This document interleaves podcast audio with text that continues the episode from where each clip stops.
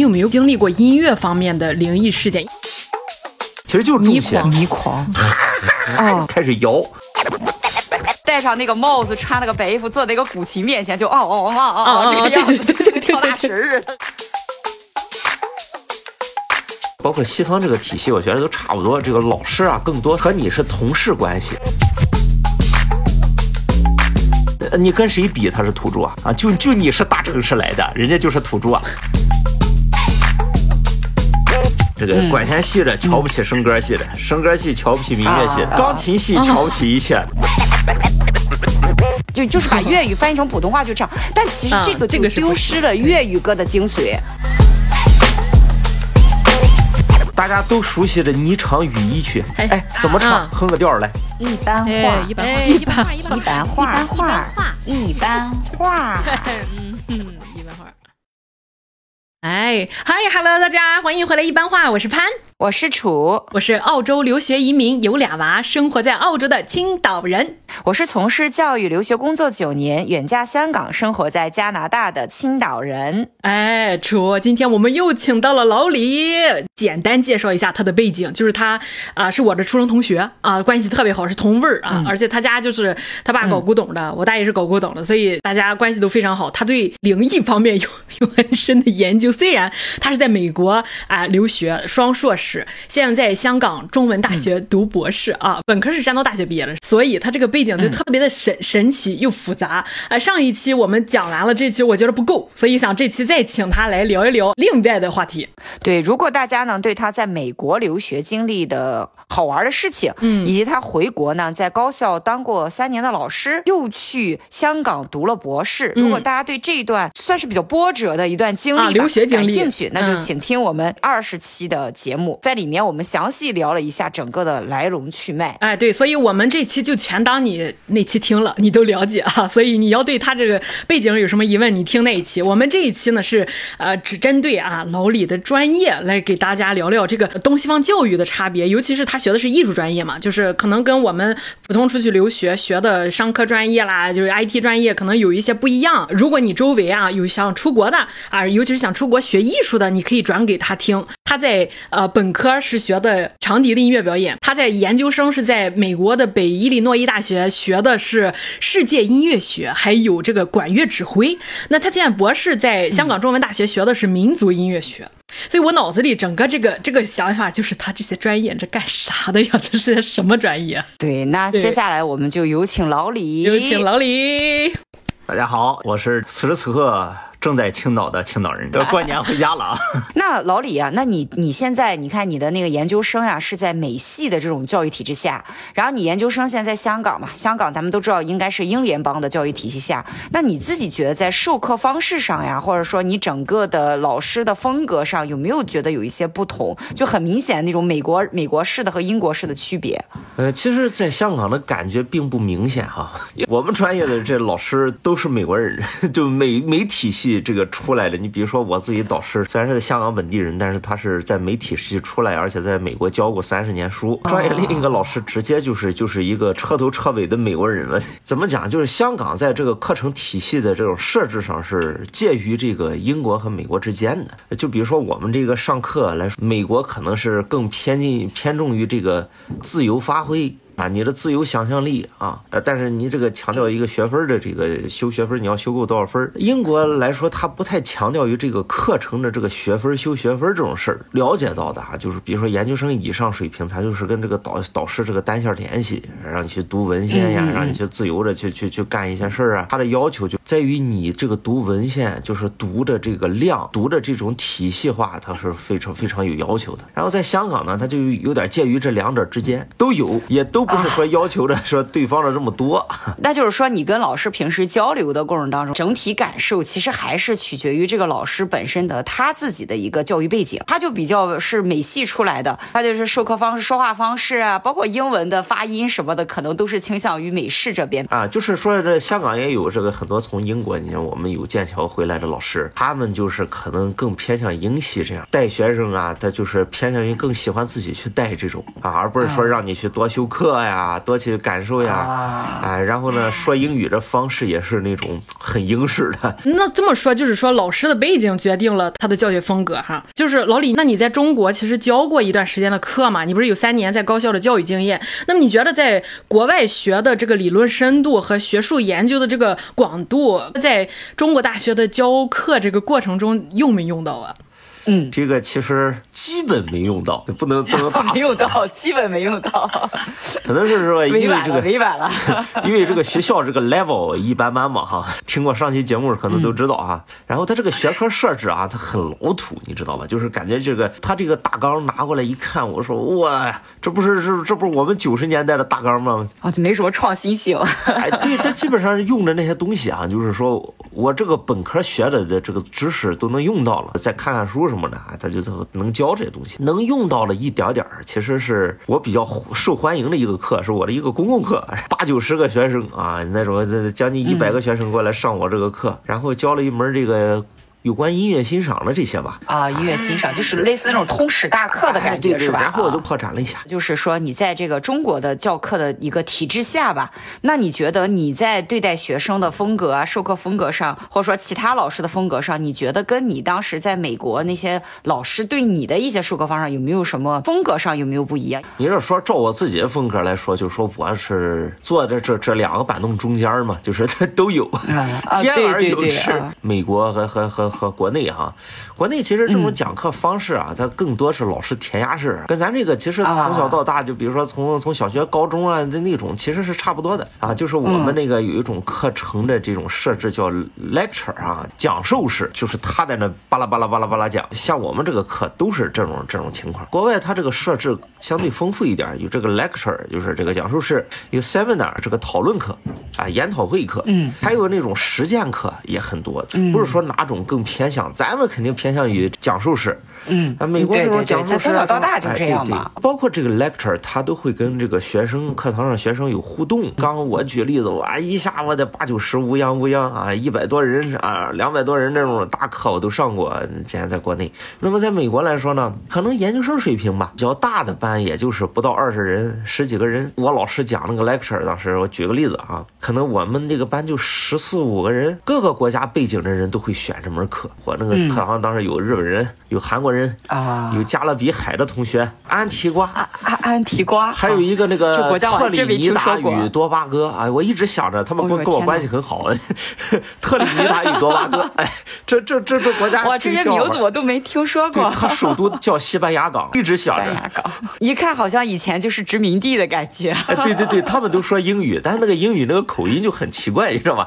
他们就不用考托啊福，你知道，来美国。你比如说老师这个讲世界音乐当时，比如说讲到这个日本背景的人，从这个我们有个教授是个日本人，他是适合上打这个太鼓，太鼓是不是就是我们经常玩那个游戏机那个太鼓达人那个打打打打打打打点那个感觉是不是啊？这个太是大的意思。啊，哦，你觉得你这点点点是这？所以跟别的没关系，太是大，就指的是打大鼓。哎，对对对，就是日本那个鼓，哎，它叫 taiko，就是就是大鼓，其实最开始是是大鼓的意思，横着的那种打的那种鼓，然后和摆在地上的都有。横着那种鼓，是不是就像以前我们什么衙门敲案那个鸣冤鼓那种感觉？但是是吧？它那个节奏啊和这个要求啊设置是稍有稍有不一样的和中国的这个鼓啊。然后当时把这个老师叫来给我们辅导，讲韩国文化的时候啊，就呃我们当时有一个有一个阅读课，请了我们学校当时很著名的一个教授，他是一个历史学的教授，我还想着他他叫阿金斯这个教授啊，我我们都叫他 Doctor 阿阿金斯啊，跟我们关系其实蛮好的。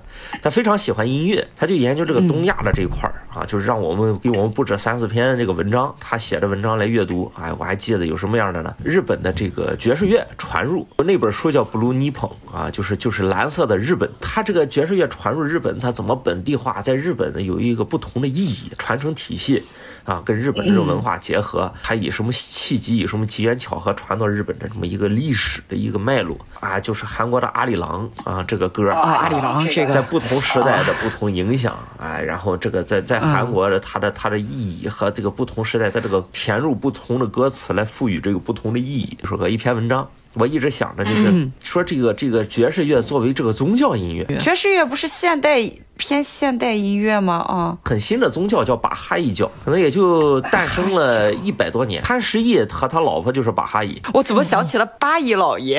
哎，对对，中间加个哈就对了。开门的，巴哈伊其实这个你们可以自己自己到时候下边了解一下，这这次就不展开。哦，我给查一下，一会儿一会儿自己科普一下。对，但是一个新兴的，就是迅速成为这个世界这个比较大的一个宗教，我的几百万的信众了已经。还就是这个巴哈伊，那么他得有个宗教音乐，结果就把爵士乐选入了，在美国啊，爵士乐选入了这个巴哈伊的这个宗教音乐，还蛮有意思的。研究这个这篇文章一直我印象非常深。你涉猎面其实很广，虽然你是学这个这个民族世界民族音乐，但是我听来我觉得就是呃，你涉猎面知识链面的这个广，能学校又能给你提供相关的人脉的资源，比如你日本的，那就让日本的人来教，就来给你们讲；韩国就让韩国来讲，这种跨学科之间的这种互动性联动啊，是？吧？他不对对仅对对对对跨学科，而且在这个班里他调动这个力量。你比如说我，我给老师讲了两两次，哦，你给老师，你是学生啊？让我介绍中国音乐的一些部分，就有时候有一次把我叫上。嗯嗯嗯，然后呢，因为那那段时间我比较的着迷于这个西藏。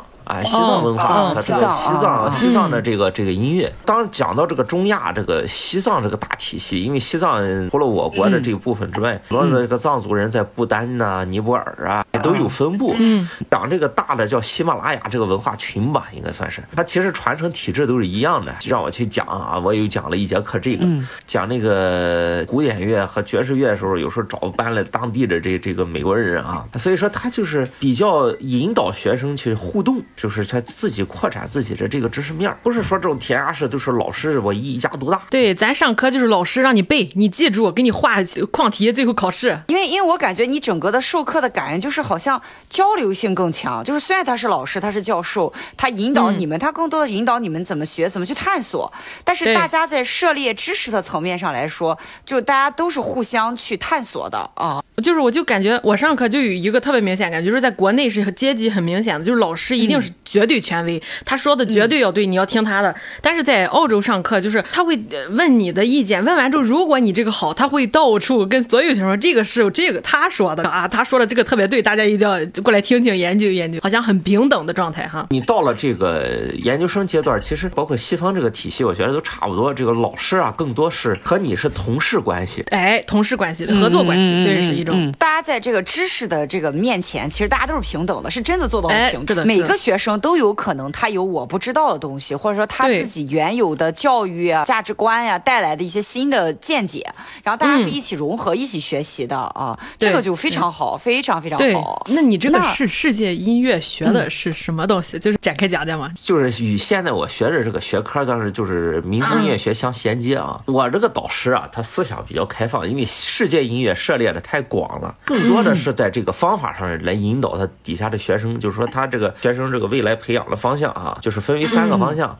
一方面就是现在这个民族音乐学，呃，偏于理论方向啊；另一个是那个教育学，因为我这个老师他啊是教育学出身嗯，他现在就研究这个世界音乐和教育这个搭界这个这个方面。再就是有些学生他可能他不擅长于念书啊，不擅长于读东西、写东西，他就培养进行这些世界音乐的表演这方面的。他也收过二胡的学生啊，收过这个。蒙古的马头琴学生，那个马头琴学生就我们都认识的时候跟我说，哎，特别不喜欢写。我老师说，你就好好表演，能不能扩充你在这边，在美国这边学习的过程当中啊，音乐家多合作，多组乐团，天天练琴，然后你看你们能不能碰出什么火花？听老李这个意思，你的这个老师他不一定是学音乐，就是演奏方向出身的，因为我刚听你说他这个老师就啊教育学过来的，不一定是。比如会乐像你们这种器吹就是吹乐器科班出身演奏这样出身的，哎，这这这个没错，你这个理解是没错。但是我这个老师他是科班钢琴出身，哦哦钢钢琴琴出身的，但你是学笛子的呀。但是你这不一定。他就说这个到这个音乐理论，这很多人其实对这个学音乐有个误区哈。我到了这个国外，一直到香港之后，对我其实也是挺大的冲击。对我这个其实不是啊不怪大家啊，你你是学声乐的。哦，你是搞什么乐器的？哎，来两下吧。哦，只要学音乐，好像就是得就是得有个才对艺你就是展示，吧？你就是春节过年那个团圆饭你得上来的表演必须有我啊，对对对啊，吹拉弹唱嘛，再说啊，是吧？总是有咱，来一哎，我我总是表演节目，咱也会，反正。嗯。现在到香港之后啊，我的有一些同学，他其实他是人类学出身，还有同学是比较文学人人类学出身啊，比较文学出身，也就是说他是不具备这个音乐基础理论知识和这个音乐表演的这个能力的。他不识谱，就是不认识那个五线谱什么的那些。哎呀，他后来又学的，后来发现不在少数。就比如说我我导师，我之前这个在美国这个导师，世界音乐这个导师，啊，让我写简历的时候，你一定写两个，你既是一个 ethnomusicologist，就是一个民族音乐学者，另外还要写你是一个 musician，你是一个音乐家。后来老师说，我告诉你啊，这个 musician 他不一定人人都是的，你是一个音乐家，你不一定你会搞音乐的研究。就是一个理论，一个是表演，就是理论的不一定会表演。对，就理论和实践的，它不一定能够啊完全哦哦，就是相结合。我不太懂啊，就就问一下，musician 是一个会音乐乐器的吗的意思？这家会乐器吹拉弹唱，哎，至少会一样，嗯是不是？嗯哦，但是但是澳洲好像不一样，就是说有些他说是他是 musician 的话，他其实可以搞搞 MIDI，就是康康他认识那些人吧那也是，他不会，他实际上不会弹，但是他呃他也会但那那个也是呀，他也会做呀，对对对他肯定会弹，他才会做呀。哦，好像是哈，好就是他只会可能说弄他不是些电子就是他还能啊做，对不那是会会会会会会，那是对对他那个基础理论知识，那我当时那个学人类学那个同学还在那看基础乐理，我当时就有同学问。这本书是谁的？怎么还会有人有这本书？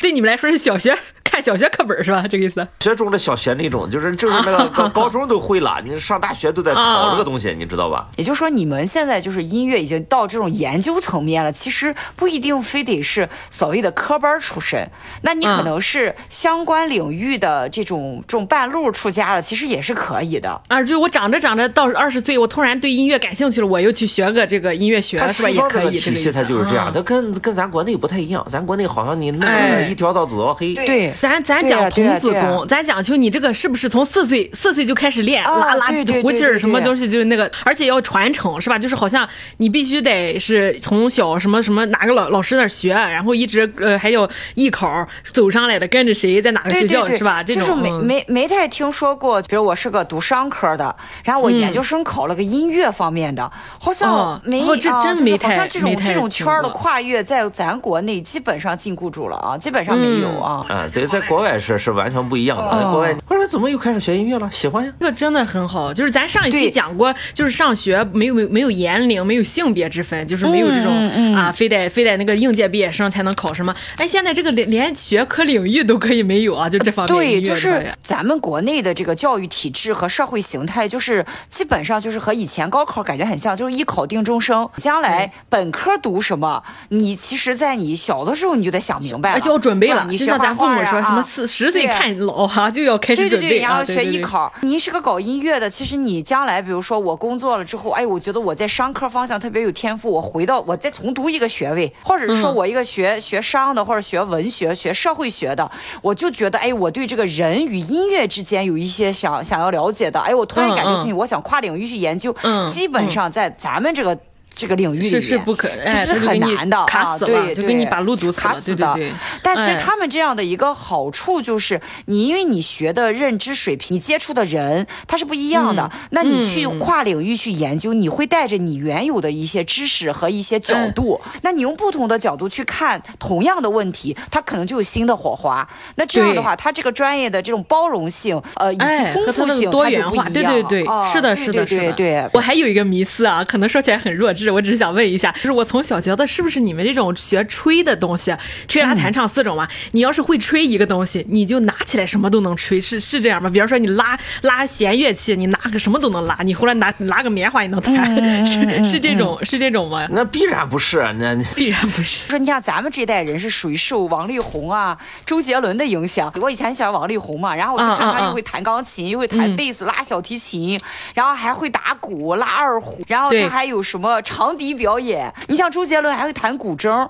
所以我就觉得是不是你们一通百通，就跟打开任督二脉的那个样子。周杰伦吹过笛子，吹过唢呐吗？啊，没有，那没有，没有那没有，王力宏吹过小号吗？呃那没没有 没有也没有吹过萨克斯风。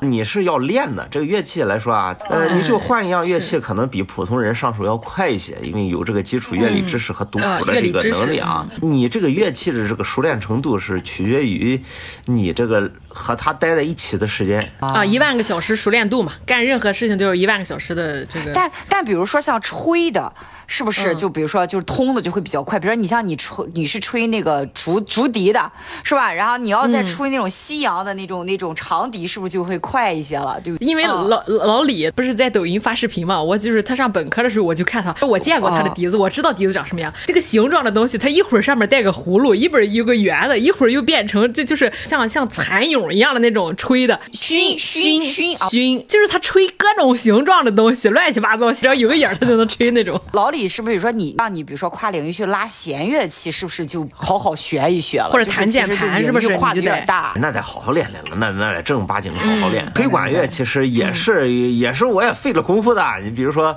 当时在中东乐团，他们让我吹那个中东笛子，他们叫那个芦笛嘛，就是用芦苇做的，嗯叫奈伊啊奈伊。那玩意儿我天，我吹不响啊！那那那那吹法和咱这吹这普通这吹法不一样啊！我哎呀，我就放桌子上那个乐器放了一个礼拜才吹响捣鼓响。不过捣鼓响了之后吧，就好办了。嗯但是我觉得笛子就能吹响也不容易。我之前画画那个老师，他有他会吹笛子，他就是嗯心血来潮让我学学笛子，我就嗯吹吹了一个星期，腮都疼，然后我笛子都不带想的。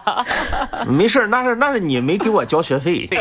老老老师不对，老师不对。刚刚我们就聊了这个就是乐器这块儿哈，那我也想知道，就是说，那么你你现在周边有没有一些专属于表演的，学一个什么乐器？那他们这个就业方面，那在国外的就业和在国内会不会有一些不一样的就业方向呢？呃，太不一样了。这个其实说啊，从我举例子我来说哈，可我的梦想是什么啊？我的梦想是吹笛子的，好好吹。最理想的工作就是到一个专业乐团去做团儿，当一个笛子专业的老师啊。我那个教学生，济再不济我看那开个开个琴琴行行，哎，开个培训学啊，校。嗯。基本上就就业就这么几个方向，当时我们在脑子里面，那你想想，大家想最理想的就是进好团，很多人的梦想哈。对对对，我当时在美国也是碰到一个老哥，哎，他这个比我大一级，吹这个长号的，低音长号的，嗯，边放名师，在芝加哥，芝加哥那个周边那个芝加哥交响乐团的铜管是世界闻名的啊，他吹长号嘛，长号属于铜管乐器，遍访名师啊，然后去学，吹的是真的是很好啊。他后来就是我们那个在深圳见了，他现在在深圳交响乐团，深圳交响乐团呢也是国内是属于一流乐团了啊，对对对这非常好了啊！结果我们一一交流啊，还是说这个，哎呀，觉着最理想是做团，实际上跟那个想象还是有一定差距啊。有差距。怎么个差距法？一方面就是说，每天这个生活就是这个样儿，就是就是排练，然后那个指挥熊你熊你再熊你，然后 嗯，你一眼能看到头的这种生活，其实就是实际实际上是满足了你这个，就我们当时感觉最好的就是一个做团，但是你做进来之后，感觉也就这么回事儿。跟我讲了说这工资待遇也就这么回事儿啊，说整个这个演出还忙，忙起来比其他人都忙。那你刚刚说那个指挥去熊那个乐手，这么说是不是指挥其实才是一个乐团里面老大啊？对呀、你这艺术总监，我那肯定都要听指挥的。你所有人都是指挥的一个乐器，你这没指挥是不行的。指挥是就看导演是最没用那个人，就就就最划拉的那个人，但其实他的权威是最大的。我划拉出来之后呢，他在上面就随便 划拉就行了，大家都知道他啥意思。所以说你看着那时候他就有表演性质了啊，再看着又甩头发呀，又怎么的哇，哎呦这啊，个抓对对，各种动。作啊。啊然后啊！它的最大作用就是在排练的时候啊，你怎么把这个音响调到最好啊？你再听听听，嘣儿谁错了，你得很准确的指到那个人头上。哦，所以说，其实他在表演的那一瞬间，其实表演性是比较作强，作用已经结束了啊就是他的啊对，但是他其实在排练，在你们整个乐器的这个配在什么场场合上，那个这个是他最大啊，的。他这不就是电影的导演？他电影录完了，然后播的时候就 whatever 但是但是导演不用上来表演，啊，是是是是吧？就像朗朗弹琴那个感觉是吧？啊，我前两天看他老婆学学朗朗弹琴，很搞笑，拿捏的很准，就那什么摇头啊，然后晃脑啊。你在乐团待过是吧？就有跟他们合作过，是不是？我乐团我待的多了，我天。对，那那如果你待着西方乐团，我就特别想问，你学的不是呃，就是国国内的木质管弦乐器，咱中国的传统乐器，就比较中国传统，嗯。那你又在西方上学，你在他们的乐团或或者学习的过程，或者你表演的和他们合作的过程中，有没有那种冲突或者你觉得不和谐的地方？不是应该中国东西在中国把它学好了，研究是吧？对吧？就是对中国研究是最好的嘛，就这正常人的逻辑嘛，就哪里出哪里没错没错。很多人他也他也不理解哈。其实这个事儿有点毁你们三观。我们现在这个音乐教学体系啊，它是以这个西方音乐为基础，就比如说基础乐理和音乐史。啊，我们有中国音乐史，我们有西方音乐史，是不是？基础乐理，嗯嗯，啊，有这个民族调式，但是更多的是西方体系架构的这个调式啊、和声啊，包括我们乐器都是经过调整的，更符合这个西方音乐的这个十二平均律的这种思想。我给你举例子，音乐是一个听的艺术哈，但是呢，我相对来讲，你说比较古的音乐。真正比较鲜活的，其实是西方音乐史这样的一些人物。你比如说，从中世纪的这个高阳经啊，这些教会音乐，啊，到这个文艺复兴时期的这些人的这些这些游吟诗人呢，巴洛克时期巴赫、亨德尔，哎，再到浪漫时期的肖邦。啊，是不是李斯特？对啊，德彪西时期这个录音都有了，磁带对对对啊，就是你像你像你像那个斯特拉文斯基呢，后来那那民族主义他们自己的录音都有，然后那个拉赫玛尼诺夫那个弹琴，他自己弹的那个他自他自己那个那个那个那个那个奏鸣曲都有。其实这些人是更鲜活，马上就有旋律在脑子里。对，然后贝多芬是什么样？你听过吧？那贝多芬死了多少年了？你知道吧？他一七九一年就挂了。那么你现在不一七九年三万多年？相对来说，你看啊，就我们有中国音乐史，但是这个中国音乐。史它更是纸面的东西啊！你比如说举例子，我印象最深的一个哈，《吕氏春秋》有个记载哈，就叫这个西葛天氏之乐，三人操牛尾，头足以歌八阙啊。一曰载民，二曰玄鸟，三曰这个随草木，四曰分五谷，哪八个歌？三人是拉着牛尾巴啊，这就这就开始唱歌了。葛天氏那个时期，那就是原始农耕时代了哈。刚才说那些，我想起了就是今年春晚呃岳云鹏的一句话，就是跟跟完这个一样，我都没听懂他说什么，但是听着很厉害。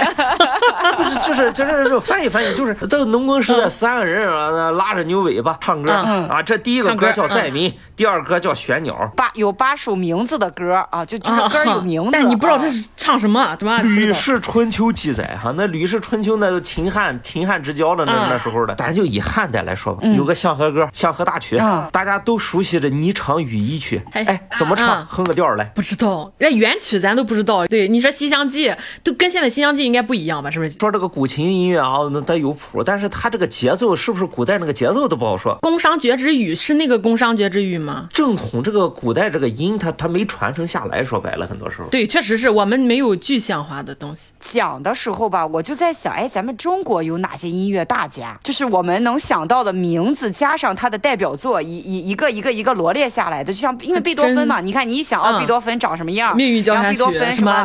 命运交响曲原版的都听过，但是你问我中国传统的，我能想到都是咱们一些诗里面呀、史书里面记载什么《广陵曲》《高山流水》。姜夔的《杏花天影》怎么唱？这个这这姜夔是大音乐家，这李龟年，李龟年对啊，李白不是这也也是吟诗作对，这这也很厉害啊，他们他们这《长安三万里》，他怎么唱还真不知道，词咱是知道的，但是曲咱真不知道。他这个鲜活程度，其实熟悉程度真是不如这个西方古典音乐，所以说我觉得是是，我是无缝衔接的。你们上大学学的全是西方的这个音乐的基础知识，这种逻辑对吧？它有中国音乐，但是这个中国音乐它不鲜活，它没有具象化，在你脑子里没有东西。转转码成了用西方音乐的记录方式把它。转载出来，表表现出。咱现在听听的歌都说民歌呀，这个怎么回事？它其实是后创的，创的民歌不是都是那些少数民族唱出来的歌吗？有有有，但是也也大部分咱现在听着流行的，它是编创的，很多这个少数民族它这个原生态唱法呀，你听着还可能说是不好听了，不符合现在审美了啊。都是用那种民族唱法，它是以流行音乐的形式出现。你这又出一个问题，我抓你个漏洞来，什么叫民族唱法？你给我说来。我心目中的民。民族唱法都是那种拉美子拉是拉美子拉，是不是？我就我对对对对，没错，跳大河都是这样的。对对对对对，都是五六十年代之后新创的居多。你看这个一条大河，它是不是新写的？对，是哦，对，是建国之后以后这个我见过之后写，很多都是后来创作的编创的。然后民族唱法呢，它其实是结合了好几种，就是以我们中国的审美为基础，把它形成了一个体系化。规范化了这么一个东西。照我自己来说哈，中国音乐最大的魅力正是它的这种多元啊，对，地方性的这种这种不同的变化和审美，根据不同的地域、不同的方言、不同的文化，和它的地域啊，发生方式，你看在草原就啊很广阔，对。是吧？在山歌就是陕西民歌，它就很喊山那种感觉。对对它有不对。对同的这个地域特征来印证这个音乐嗯啊。咱看完《繁花》之后，我嗯、呃听了很多就是说上海话的人的采访，他们那些主演就说一定要保护地方方言，不管是从艺术价值还是文化形式上，我觉得跟音乐是一样的嘛，就是你要保留它本土化的东西，因为是代表你本真的一个东西。但是现在我们就是说大力推广普通话，让所有人都说一样的语言，让我们交流交流无障碍。本身音乐是强于语言的一个东西，就是在这世界是先有音乐才有语言的，对吧？而且你发没发现，就是这几年啊，国人开始意识到我们的中国传统文化、我们的精神的一些东西，我们要保留。如果我们不自己不重视，可能被别的国家就抢、抢走了。汉服啊什么，我们要慢慢的去弘扬国家的文化的东西。嗯但是呢，这里面就会有一个很奇怪的现象。我我发现就是，比如说前几年吧，咱们还比较流行这种西方的一些游乐设施，欧式建筑啊，什么建筑，嗯但是咱们就会搞得有点不伦不类，就是那种中、中国传统风加什么法式奶奶油然后美式田园风，就东一榔头西一榔头，然后就很快这个东西就就不行了，它就凋零了。这几年呢，就是中国文化这个这个传统文化的这种崛起，其实就会去搞一些什么大唐文化节啊然后就开始往古风方面复兴。对但是其实你会发现，它所有的古风的东西，它都是一些表面的，它其实没有很好的真正的让这些参与的人去传承、去明白这里面的内内涵的东西，就是非常的浮于表面。他其实他并不能明白哦，这个汉服的来源，它到底是改良版的，还是它原来老百姓他就穿成这个样子？包括就是会有一些人会拿着现代一些偶像剧啊、连续剧里面的一些所谓穿的那些古装的衣服啊，就就认同为我们古代的衣服就是这个样子啊，然后去跟别的国家的古代文化的衣服去进行对比。但其实这个是一个不对等的现象，因为你是加了很多现代的元素嘛，现代人的审美和一些做工啊、材料啊、技术，你做出来的东西，你去跟人家古代人家那些保留的最传统的东西去对比，那你肯定比人家花哨，更迎合现代人的审美。但是其实这种我觉得反而不利于我们普通老百姓去了解我们原来的文化是什么。对音乐也是一样嘛。那现在这这些古风啊，这其实啊我我还想嗯批判俩人呢。你这请说得罪人，就比如说那个什么，其现在不大火的，以前挺火的霍尊。霍尊卷啊，卷珠帘儿。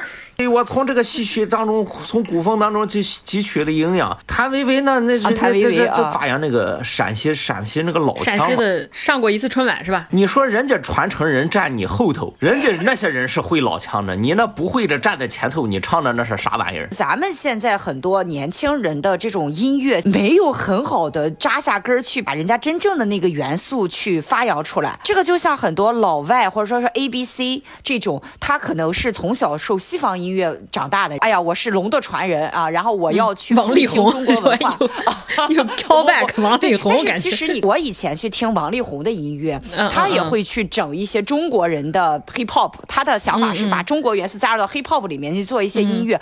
但是说实话啊，我听到的这些音乐，不是说他写的不好，他有很多很好听的歌，但是你总觉得真的跟中国传统文化有一点点，就是老外人看中国文化的感觉。周杰伦写的中国古风的音乐出来，你就觉得哇，他这个把这个中国的古风的东西加到流行音乐里面，他他融合的很好。我不是，我不是这么感觉，是我跟你可能不太一样啊。我我觉得是不能炸着这个他音乐到底怎么样，是因为至少人家是有这个往这上面去靠的，就跟你刚刚说汉服一样，汉服分形制党和不是形制党。哎有些人就是非得咬文嚼字儿，我一定要跟古古代一样，我这个乐乐器这个音乐一定要是当年的那个工商角徵羽，一定要是找回那个味道。有些人是这样，你可以去研究，你喜欢这是你的问题。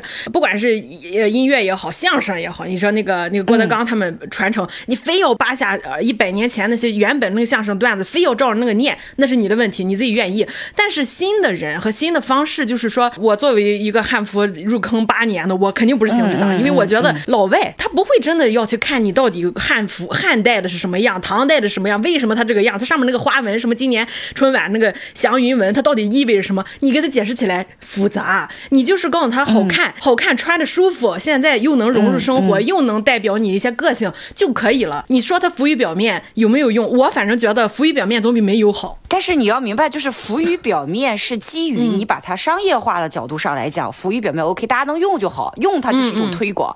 但是我认为，就是说，如果你要驾驭一个音乐里面，你要拿人家的元素，你是要搞明白人家元素的核心的东西是什么，然后你把它拿进来，这样才好。这就像一个什么样的感觉啊？就是你大家都听粤语歌，其实前几年有很多粤语歌，它其实唱出来的真正会粤语的人听，或者说真正人家母语是广东话的人是啊没法听的。为什么？嗯因为真正的粤语歌，它的它的那个。调儿，它的那个发音的音的音调和那个音乐的旋律是要配起来的。没听这首歌，但是我念歌词，我就能基本哼唱出这个调儿来。嗯嗯，这个是粤语歌最大的魅力，这也是为什么林夕啊这些人特别厉害。但是咱们很多人现在在唱所谓的粤语歌，是把普通话译成了粤语的发音出来的粤语歌。这我的个其实不老家是。够着这个对疼。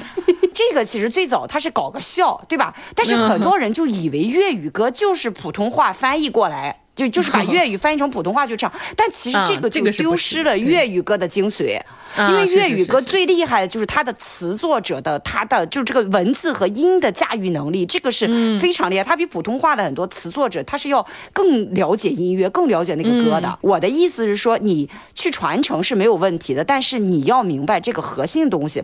这就是为什么我觉得这几年中国古风音乐特别多，但是咱嗯们真正能拿到世界去打榜的流行的古风音乐。你能说出来吗？这几年完全我想不到。因为我们自己都没搞明白自己的东西。对，怎么对？因为你就是这个因素拿过来，那个因素拿过来，你就觉得这叫古风音乐啊！我用戏曲的这个形式唱了一首流行歌，啊，就是我加点戏戏腔，我就是腔古风音乐了啊！我对这就是京剧的传承。你不是这样的。前几年出来了一首韩国很有名的那个歌，叫《启航》，春儿航 Sailing 那个歌。对，嗯。对啊，Selling，。然后这首歌为什么一下这么火，马上就打榜了？国外的那些那些榜单马上打榜，为什么？因为它是用的对对对对，他他其实他的唱腔，首先他是用这种韩，就是朝鲜族的这种盘索里的唱法吧，那个那个班门弄斧了，在这个大师韩面前。韩语专业。他用的是那个潘索里这个这种唱法，但是这个哦我学韩语的时候我知道，就是我们也要多多少少涉猎一下韩国文学嘛，他就是那种跟跳大神似的，听着就很像那种祭祀啊那种巫师跳大神那种啊啊啊啊啊那种感觉，他把他这个民族唱法这种特色，他就很好的融入到现代音乐了，他融入完了之后就是让你觉得哇好新奇，他唱的又好，然后你又觉得哇又有那种巫术的感觉，对对对所以你看他这个音乐就马上爆，他就能让世界知道哦，朝鲜原来有一个盘索里唱法。没错，没错，那个盘索里啊，其实之前的这个唱法其实是非常有特色的哈。推荐一个片子叫《桃李花歌》啊，大家可以看一下，是不是有这个培训桃桃子的桃，桃李满天下的桃。满天下的桃李花歌，就是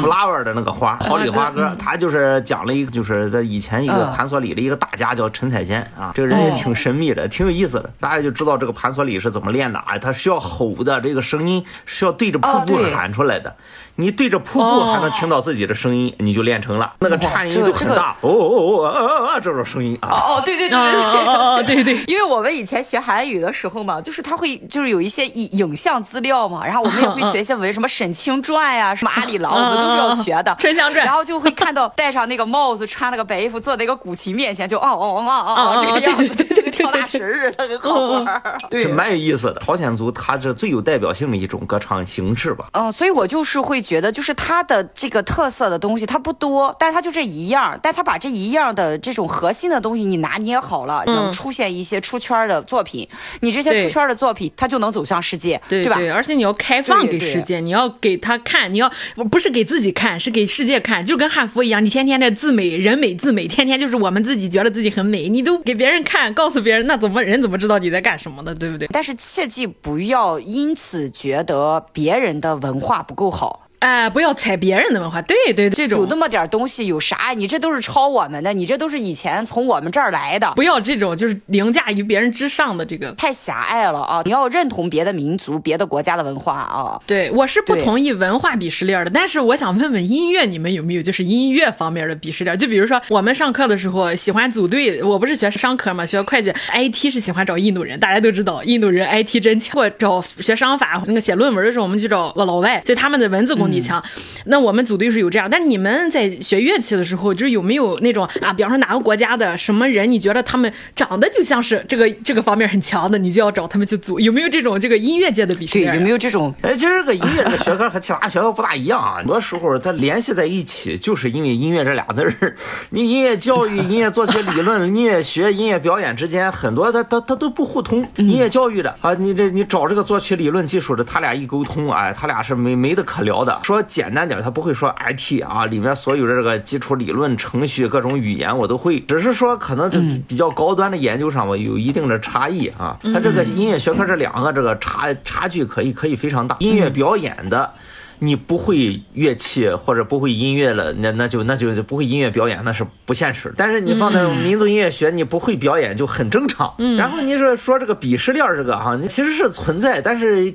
根据这个音乐类型和地域，它其实有点因地制宜了。你就比如说指挥的，瞧不起这个这个这个这个单独的这个乐器的和和纯文字理啊论，的因为他是在上面就是哗啦哗啦要啊指挥你的嘛，对对他是 最终呈现出来那个人啊啊。理论的嘛，这他有可能他就瞧不起那个表演类的，哎，反过来很多音乐表演类的还鄙视鄙视回来，哦，你们就会纸上谈兵，啊，就跟那。个实践物理和理论物理两个也是互相鄙视，啊啊啊。是吧？乐器也有，你比如说在国内来说，中央音乐学院来来举例子啊，这个管弦系的瞧不起声歌系的，声歌系瞧不起民乐系钢琴系瞧不起一切。啊，钢琴系瞧不起一切，对我妈都知道，从小我妈就跟我说，我钢琴是乐器之王，什么 就是会了这哦个，从小也是一直就说什么学会钢琴什么都会啊，就什么都会，对 对对。人种人种来说，你想那个黑人，他这就是这个爵士很厉害。他们好像也是唱这种爵士歌，他们的这种 R&B 啊什么的话，他们好像就是自带这方面的 buff。不是他节他节奏感好啊，就跟黑人跑步，他因为跟腱好像跟腱长，他跑步就是快，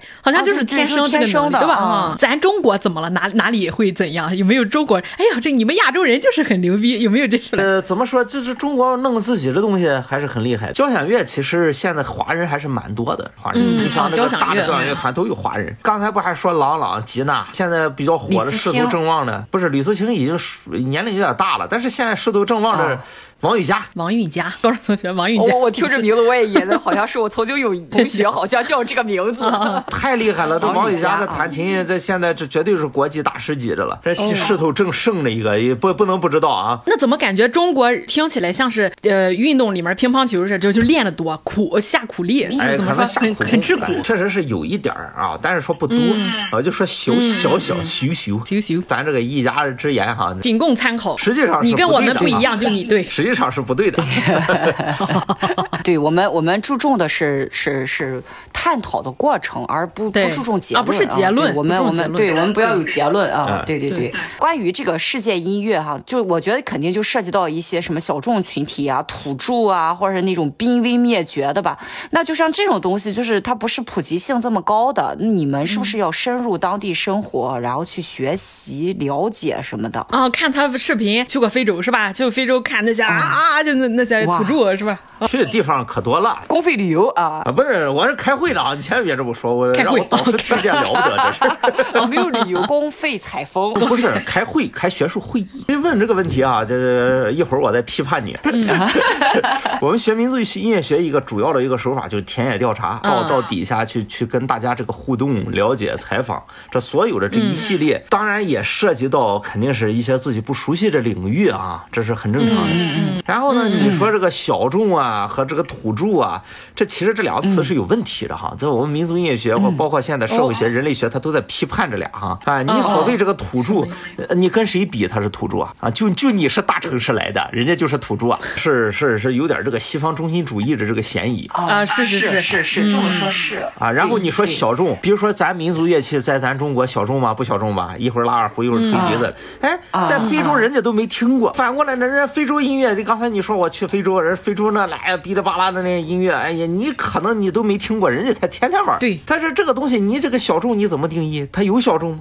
有大众吗？这个是看个说出来的那个人的背景。哎，当然了，我还是说比较中肯的话，就是在研究当中肯定碰到很多自己不熟悉的领域和不熟悉的音乐表达方式。对对对对啊，他们甚至有些地方他有音乐，但他对音乐的定义是我们看他那是音乐，人家说我们没有音乐这回事儿。就跟好像动物之间有一种声音是告诉你过这里有危险什么，就是但是他们没觉得是在唱歌，只是一种表达，对吧？啊表达喜悦的方式，表达悲痛的方式啊啊。啊，对，就是我们有一个这个安东尼西格一个一个人，他写了一个著名的民族志，就是研究这个亚马逊丛林的一个苏亚人啊，他们一个部落，他的这个这个唱诗和唱歌和合唱，呃和这个包括这个吟诗，他都要分开。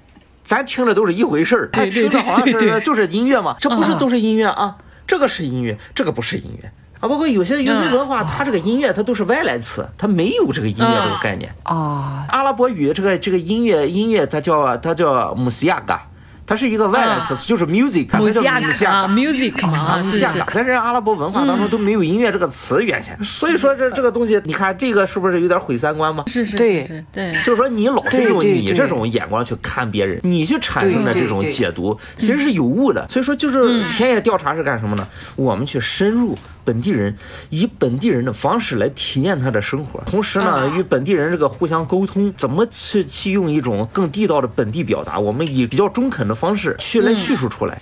提问提问一个问题，那你们就是要吃住同在那些，比如说是那种非洲部落，因为你可能要去一些比较不太发达的地方，那你们就就会不会居住环境方面遇到一些非常坎坷和艰难的地方？不是这个东西因人而异嘛。那我现在的研究是没有问题的，我现在研究就就跟非洲没有关系。对，因为你刚刚讲这个时候，我脑海里出现的画面都是那种黑人，然后发是用泥弄起来的那种啊，然后穿着草啊，穿着什么的，就是遮挡重要部位那种。对对，以前西方学者很多就经历这种这种雨林的生活，嗯他在住很长时间，他有这样的生活呀，吃当地人的东西。生存极限挑战也挺大的，感觉你们这个专业，我？我知道了，老李是为了避免在这种恶劣环境下生存，所以转战了研究华北地区音乐。你这种遐想，我突然想，他还要嫁给食人族的那个公主是吧？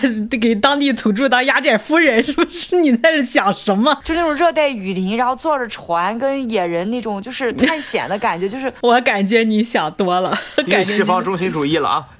就是就是。那好，我们不叫小众音乐，不叫土著音乐，那你首先得给我们一个词，我们怎么叫这个？就是就是所谓的你学的这个音乐啊，就是世界音乐。然后呢，还有一个问题就是，我刚才听你讲讲完了之后，我就感觉，呃就你刚刚说了个什么什么部落，我也没听懂啊。但是那个部落肯定是人数是少的，他们有可能会濒临灭绝。你觉得就是你们这种世界音乐学，是不是为了保护传承他们的音乐，所以你才去采风，然后记录，啊告诉世界他们到底是干什么？啊是这样的吗？这万一没了怎么办？啊，这个我觉得是因为课题的研究方向不同啊，因人而异哈。不是说哦所有人都去都去你这样想象去非洲那种原始丛林是自己找罪受去。对，老李就不想受这个罪了，是吧？我们这个田野调查也有，也有人他研究这个摇滚音乐，他就是整天出入那些演那个演出场所；还有人研究这个啊酒吧音乐、城市音乐，他就深入成天去这喝酒夜生活酒吧。这个挺好哎不是说所有音乐它濒临灭绝，当然了，也有这样的情况，有很多人他研究这个音乐，他确实是传承人少了。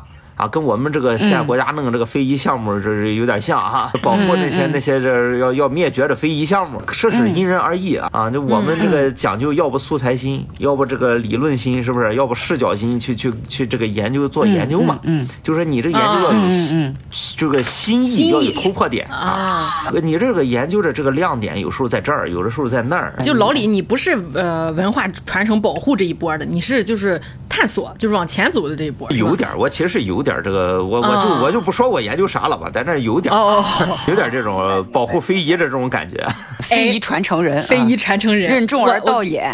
接下来这个就是到了吧，我我就是准备问题的时候，我自己特别想听的这一部分啊，我觉得大家也想听，因为老李啊，他是一个特别会讲故事的人，就先给你捧高高了啊。为什么？因为小时候我们上学的时候，老师在上面讲历史，我都不听老师讲，我是同位来给我讲个故事，他嘴里讲的都是都很好玩，挨了多少揍，被老师熊了多少，罚站后墙根儿哈。他在经历很多这些啊、就是各地采风的时候，我就特别想问你，你你有没有过经历过音乐方面的灵异事件？因为我们大家都知道，这个音乐它是起源是祭祀嘛，就是所有全世界都是这样，从傩咱中国的傩戏开始，它这个是音乐这个东西本身就是起源于跟神的交流、跟神灵交流的一个一一种一种呃东西，一种媒介，嗯，对对，一种媒介，就是采风这过程中有没有灵异或者灵性的东西？因为老李家的古董，你知道他家就是一墙的古董，他整天跟我说就这些神神鬼鬼的东西。上小 上初中的时候，所以他这个脑子里肯定很多。来来来，我们听故事，听故事。我自己我们也经历过哈这事儿，啊，真的吗？你亲身有经历过吗？这也也听别人说过哈，是有。先先先来一段你这个亲身经历的啊，这个这个比较好啊。第一次和我这个导师出去，我导师研究这个印尼巴厘岛这个地方的音乐啊文化。当时又和美国人几个人我们一起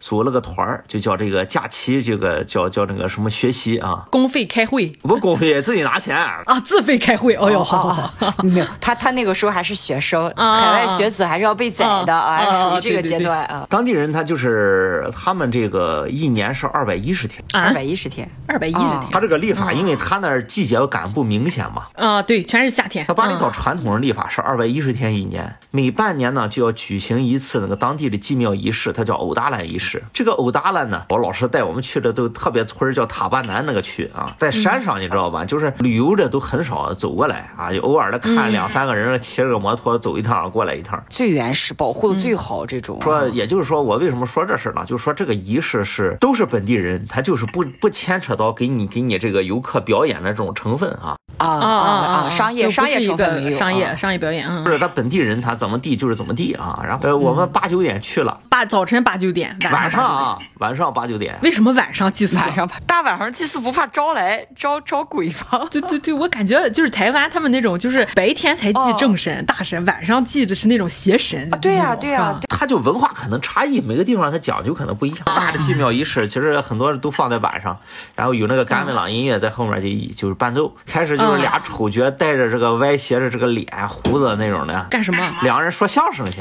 他们也有相声啊，就是跟跟当地人互动嘛，那人就慢慢越来越多了，来了聚集，这人就是就是不是有点像皮影戏讲书的那个感觉？哎，有点不不，我觉得像卖艺落地卖艺，两个说相声先先为了聚人气。说相声啊，我我老师能听懂一些，那就说基本上是用印尼语，现标准印尼语说一些时事。你还能听懂印尼语啊？我我老师我老师跟我说，哦哦，他能听懂，我不行。底下人就一哈哈哈就笑啊，怎么回事呢？俺听不懂。这个仪式正式开始大约在十一点左右，晚上十一点，伴随着。这个音乐的伴奏和这个慢慢的一个勇士就走过来了。他这个仪式啊，我说一下哈，这个仪式主要是以一个故事线串联啊，这有点歌舞剧的感觉，是吧？有点那种剧的感觉。它就是有一个故事线串联这个几秒仪式。嗯，这故事线是什么呢？就是有个巫师叫朗达，哎，有一个有一个狮子叫巴龙，巴龙狮，就是他那狮子就都叫巴龙啊。狮子和这个邪恶的巫师朗达之间的这个争斗的故事啊。狮子是好的，狮子狮子是代表正义这一方，巫师是代表。这个这个邪恶的这一方，然后巫师就带一些小鬼啊，狮子就带一些这个这个英英雄好汉呢。最后这个高潮的时候，这个这两个人就见面了啊，这两个人互掐。开始是派小小兵，是有英雄啊和和这个小鬼，你能看着小鬼空翻呀。当然他这个他不是在那演，而是说。呃，这个祭司呢，他既在那既在那准备东西，同时又承担这个剧中的一部分。观众呢，也跟剧中的人是有互动的啊，就比如小鬼下来呀，这个观众怎么对待他呀？有时候推他呀，有时候弄弄他呀。然后这个英雄啊，观众把他捧起来呀，都有可能。沉浸式体验，沉浸式体验，他就是说这个观众他他是身临其境了啊。那么就到这个祭庙仪式的比较中间的部分啊，然后他这个音乐就是瞬间就变得这个声音就很很诡异，然后这个。节奏也有点密集哈，这种我老师说，你看旁边有个人中邪了，我就看着一个女的哈，一边吼一边转着自己的手啊，这样，然后就被人抬下去，两个人抬他，他是直挺着这样抬下去的，你知道吧？是演员吗？我觉得是演员，你知道吧？我当时没当回事儿。他是观众席的人是吧？观众席的吗？我没看他从哪来了。我老师，你看有个人中邪了，还表演中邪了，还挺有意思。后来才发现 他不是，他真是观众里面来的。随着这个音乐的和仪式这个推上了一波哈，就不断的有有这个人就是突然在前面。哦就开始大笑，然后肢体僵硬，就开始把这个手五指张得很大，就开始开始摇，然后就保持一个很僵硬的动作，被人抬下去了。抬下去之后就放在一边，然后就会有个人过来洒洒圣水，让他们躺在那儿。我前面那哥们儿也是突然哭了，他比较平静，他是他是就在那哭，旁边两个人就架着他，没把他往往旁边送。我感觉他是不是吓得看前面人就然后自己吓哭了？后来研究啊，我还写了篇文章，因为这个还写了篇学习论文呢。这这个词叫 trance，就用英英语就是说，咱翻译就是迷狂现象，其实就是中邪。迷狂，他们呢，本地人在这个祭庙仪式当中啊，就相当于这个人要进入一种这个通过互动啊，通过这个音乐的这个加持作用啊，这个人就会进入一种叫塔克苏这种状态。塔克苏就是说咱叫一种入定的状态了，就相当于把你把你心灵之门打开，把你家门打开，谁愿进就进吧。这时候。讲就是你们这些没有互动的就没有这种现象，是这个意思吗？还是说任何就只要听了音乐但是我们不是这个文化的，所以老师说这个没用，人家人家不人家这个灵不愿意进你身上。不是听不懂，反正他这语言不通，语。言不通，然后呢，进去他不愿意进你身上，其实进他们挺愿意让这个东西上身的，就不一定是鬼啊，还是神呐、还是小灵啊。通过他这个动作，你就能看出来他是猴子灵上身呢，还是这个人上身呢，还是马呀这？不一定是人啊，这都是动物有。蜥蜴吗？蜥蜴没蜥有，我没听蜴，说蜥蜴人，对，因为我 扣着现在世界都是长蜥蜴人，外星人什么的，蜥蜴人占领地球这倒没听说有蜥蜴，但是好像是我见过有猴、有马、猪啊，啊，它不一样有是这样猪动物的灵都是兔类动物。八戒嘛本地人挺喜欢被上身的，这证明他这个人心灵纯洁，因为你家干净人才愿进啊，就说这个意思。那这个时候我要不懂，好像显得我这个人不是很哦，纯洁对，感觉我乌七八糟，内心一片混乱，是那个？状态，你知道吗？就是这些人抬下去，他洒洒圣水，慢慢就缓过来了，就好了。最后的时候，他这个 trance 它分这个两种，一种就是像这种，就是有这个灵进入；另一种就是这个，就是说他会做一些奇异的动作，就是神上身了之后，让这个人那个就金刚似的，咱说金刚护体，刀枪不入。到这个仪式最后的时候，这个这个动作就来了一批人，他这个就是特定找了这么一群人了哈，这帮人就开始围着一个花篮子转圈，就是拿这个铁的这个刀啊，特别厚、特别长的一个铁刀，就捅自己肚皮，肚皮上连个印儿都没有，然后这个刀就完了。捅肚皮，这不咱中国也有这么的长红红缨枪戳戳嗓子眼儿那个胸口碎大碎大石石大石碎胸口啊，大石碎胸口。啊，就是又开始杂技了，这又开始敲个锣街头表演了。但这确实，我们看过那个刀，就是说，确实就是正儿八经铁家伙，你自己往肚皮上一捅，你是捅不动的，你知道吗？想起那个武林那种练金钟罩铁布衫儿的那些，是不是刀枪不入那种他？是两回事儿那个人是练的，这个他就是这时候是神上身了，圈儿之后他就会用这个头把这个刀再给校正，再这就转过来之后撞直了他又捅又捅，捅过来之后再再矫正，哦捅完还撞直，是不是就是这些人捅完了之后，这个仪式就结束了？就结束了。这这几点了？下半夜三点半了，这仪式结束了，你害不害怕？有点儿。有点儿。有点。我我想问一下，那么他这个祭祀仪式的目的是什么？一个是庆祝这个半年吧，再一个就是根据庙里一些东西，他要翻新，同时呢，给这个庙里的神灵一些交代。半年的话，他二百一十天一年，半年才一百一一百零五天，三个来月就要翻新一次。我天，这个庙长什么样？他用这样的方式来显示出神的威力，大家知道神存在在我们世间就是很厉害，巩固你的然后大家就崇拜之信奉他，然后我啊好啊，我好捐香火钱，是啊是是，你这么想，你不觉得人家神厉对？我们不是这个文化，对对对从小对对对，我们不是这个文化的嘛，对对，但是就说逻辑上是不是这么个逻辑啊？人从小就是信这些神，他就有这么个流程，嗯这是文化的一部分。就相当于咱有个什么寺庙里有法会，就相当于这么个意思。嗯，哎，还有吗？这个灵灵异故事挺吓人，我感觉这个你是现在讲白天吧，其实还行，但是凌晨两三点钟，我觉得你看完了应该很瘆得慌吧，因为你突然间啪旁边一个诡异的出是有点儿，又伴随着那个本地人身上那个体味儿和香的味道，还有哦那个音乐应该很抽烟，你知道吗啊？混合那个味道，我现在我都想着那个味道什么味道，我们想象的 temple 就是的庙一样吗？还是跟泰国那种是就巴厘岛的那个庙叫什么？你可以搜一下，叫千庙之岛嘛，以木质结构为主吧，跟咱想象那种砖瓦房的庙是不一样的啊。你可以搜一下，它主要是木质结构，上面搭草棚这种。啊，所以你们是在庙里面做祭祀，还是庙周围做祭祀？庙外面，这个庙里面有限，它这个地方外面大一些嘛。明白？那那还还有吗？听别人说的了，然后看民族志，听啊别人说的了。哎，来讲讲。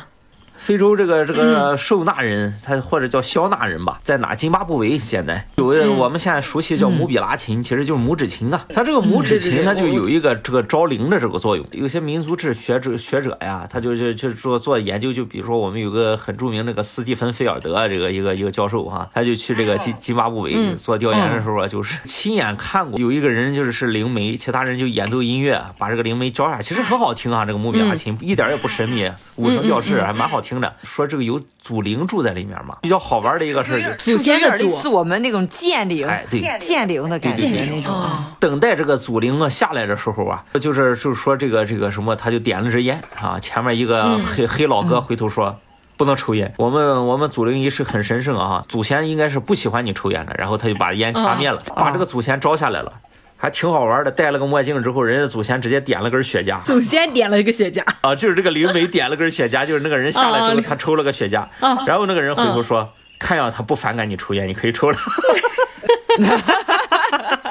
就是我我老师说他有一个同学也是研究这个，他说真的就是通过这个听这个音乐，他进入这种迷狂状态，入定上身这种状态啊，这种啊上真的会身状态而且是这个人他马马马上就是用另一种口吻，用另一种声音来跟你说话，呃说话的感觉和这，然后和这个人的眼神和完全和之前这个人是不一样的。那这不就是有点类似咱这边不是有也有一些灵媒是帮人家看事上身，看然后看事儿上身，其实有点像，大家都好像都是要开启一个媒介，打开仪式有个仪式那个感觉，对对对对啊对有的就是那种点根烟啊，点根香，点根烟，对对对对对啊，他们呢就是弹弹琴。牛逼拉琴对对我觉得就咱东北是跳跳大神儿吧，跳着跳着，上身了。有个二神，他那个二神是要要打鼓的。东北他有个二神、啊要打鼓，哦唱神调的啊。他这这个东西，它是其实都是共性，就是都是有音乐伴奏的情况下。哦是是是，还真的是要不说音乐它有灵灵性。对对对，它有这个开启这个另一扇门的钥匙。哎哎，我觉得是这样。你你看这个音乐这个东西，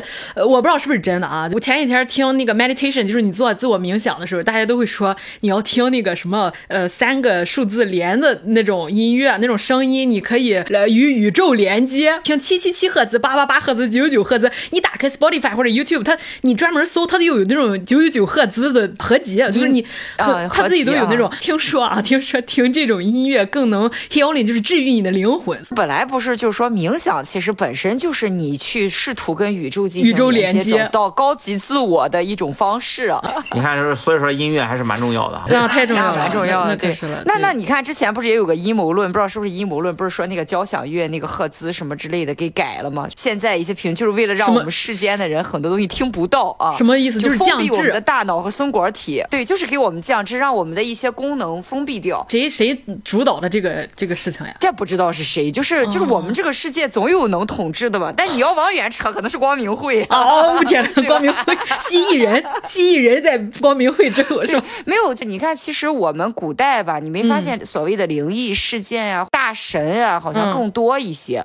就你比如说李淳风，就是推背图什么那种啊推背图对吧？对对对就类似对啊。别的你看没觉得近现代其实这方面的东西好像很少这种人才少了啊，相对少一些了对啊对。就是他们以前的人活得更纯洁一些，没有那么多媒体的东西啊，就跟刚才那些他说印尼的更容易上身，他们因为他们纯洁，所以更容易上啊、对对对，因为。他们就是对，就是你的灵魂没有那么多东西干扰。嗯这个有有个阴谋论也是说嘛，咱们那个松果体嘛，嗯他们说其实咱们用那个带氟的那个牙膏啊，哇，嗯其实就是抑制松果体的开发的。Really，就是说谁是呃开发牙膏的那个那一波是是蜥蜴人。呃，这不不，这这个是你自己说，不知啊对道是这不是蜥蜴人啊？不是不是。就是说氟它是会让我们变降智的，就让我不是那个智商的降智，啊是是那种我们人本身有一慧根，慧根。对对对对对，慧根啊，嗯。就是啊。哦无氟牙膏。吧，啊，无氟牙膏，但无氟牙膏很贵啊，就是大部分牙膏都是有氟的，就给小朋友有钱人才能开启无氟的。慧根。对，你看这个又阴谋论了嘛啊阴谋论就是阶级又太阴谋论产生了嘛，对不对对对对对对 还有一个说法，这个就是说这个头发的长短也是，你看那个阿凡达不都是拿头发连接世界吗？哦啊对对对因为你看，就是为什么女性有第六感。女性直觉比较准，啊是是因为其实头发是人连接宇宙的天线。天线啊，天线比较对对，长所以为什么男的他就没有什么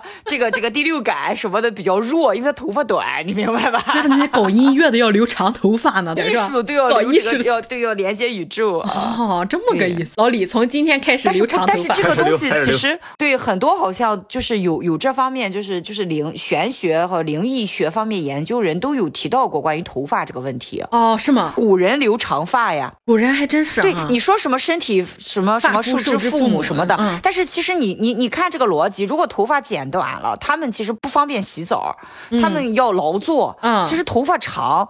是不利于他们生活的，就是从这个人的生理角度上来去、来去想这个问题。嗯嗯但为什么他们这么不方便，这么不容易像，他们一定要留长发？哦，还有一些印度的一些专门专门留头发包起来是吧？就不准动那个头发。对对对，而且嗯还有、还有就是说，这个人呀，如果就说不穿鞋、就走在大地上，嗯其实是更好跟大地和宇宙连接的。嗯，就其实穿鞋是虽然说保护我们，嗯嗯嗯但但是赤脚去踏一些陆地的东西，其实是更好的去，你叫接地气儿嘛。不，你看那些苦行僧啊，那些嗯大僧，为什么他们就是练那个东西的时候，就练他们的一些灵性慧根的时候，嗯他们都要去深山里面，就是远离对对杂讯。老李在这听两个女人在这说灵性，他都沉默了。你来说点儿。我我也在吃着脚了，现在啊。我们现在集体来听听众们把鞋脱掉是吧？你说那个赫兹调的有这个事儿，但我不知道跟你说那个嗯阴谋论有没有关系。这个长笛就是老早时候的长笛，但这个长笛它就是现在以现在标准来看，它是四三五赫兹，那就老长笛，长笛啊。这个嗯。一八多少年，德国汉诺威产的，我这在美国当时买了一个古董长笛，我算是一八多少年，但是现在标准音是四四零，后来很多地方它以四四二为标准了，说这更接近人这个听着比较好的这个这个音域啊，它是其实是是有这么一个调整，在二战之后，大家就是说它把这个音给它标准化，你全世界交响乐都是以这个标准音开始啊。你这个听从音乐角度，它是真的变得更舒服了吗？还是是咱不知道，咱之前的那时候又没录音呢嘛，你说一八多少年？哦，好吧啊，？不，那你现在吹那个长笛，你觉得那个音出来更爽吗？还是就就你买了那个现代的18几几音乐年你手里买的那个更顺耳啊？长笛是纯木管的，头子是别的材质做的，就是跟现在那个金属它是不一样的。啊，音色也不一样，你发比较啊。反正官方版本一定是说它是有原因的，对吧？为了更好的生活，所以就是看你是阴谋论角度还是破除迷信。不，这不叫迷信，这个这是一种就是世界的运作建国之后不准成精啊！啊，对对对。啊。对，你怎么样？我说吧，老李讲故事好玩吧？这太感谢老李了。我们这一期就是哎通过不同国家的这个民族文化聊，从音乐啊聊到他专业，聊到我们呃这些这么多面向的东西啊，就是发现你你每一个呃专业和每一个啊、你学的哪怕大专业里面小方向都有自己意义和背后的故事，不不一定是学音乐的。我说大家学所有的专业的都可以去这样用自己的角度去解读一些世界的方向，呃这就很神奇。对，而且我真的觉得不同国家啊、民族的文化，其实它都是有它自己背后发展的原因啊它的脉络的过环境程对，在于那个年代的人，他一定都是有原因的。嗯有一些是和用没办法用我们现代人的去思思维角度啊，嗯或者说用我们的这个三观价值观去衡量。但是不同的文化，它只要能产生，它一定有它独特的魅力和它的的作用。嗯，所以我觉得我们是应该用开放式的眼光和包容的心态去看它。就像老李，他就相当于用音乐的方式，用音乐作为魔界，打开了一种角度去看待这个世界。那他看到的世界就是不一样的。对啊对对对啊！非常感谢老李，太太感谢老李了。那周五见，下周见，拜拜再见。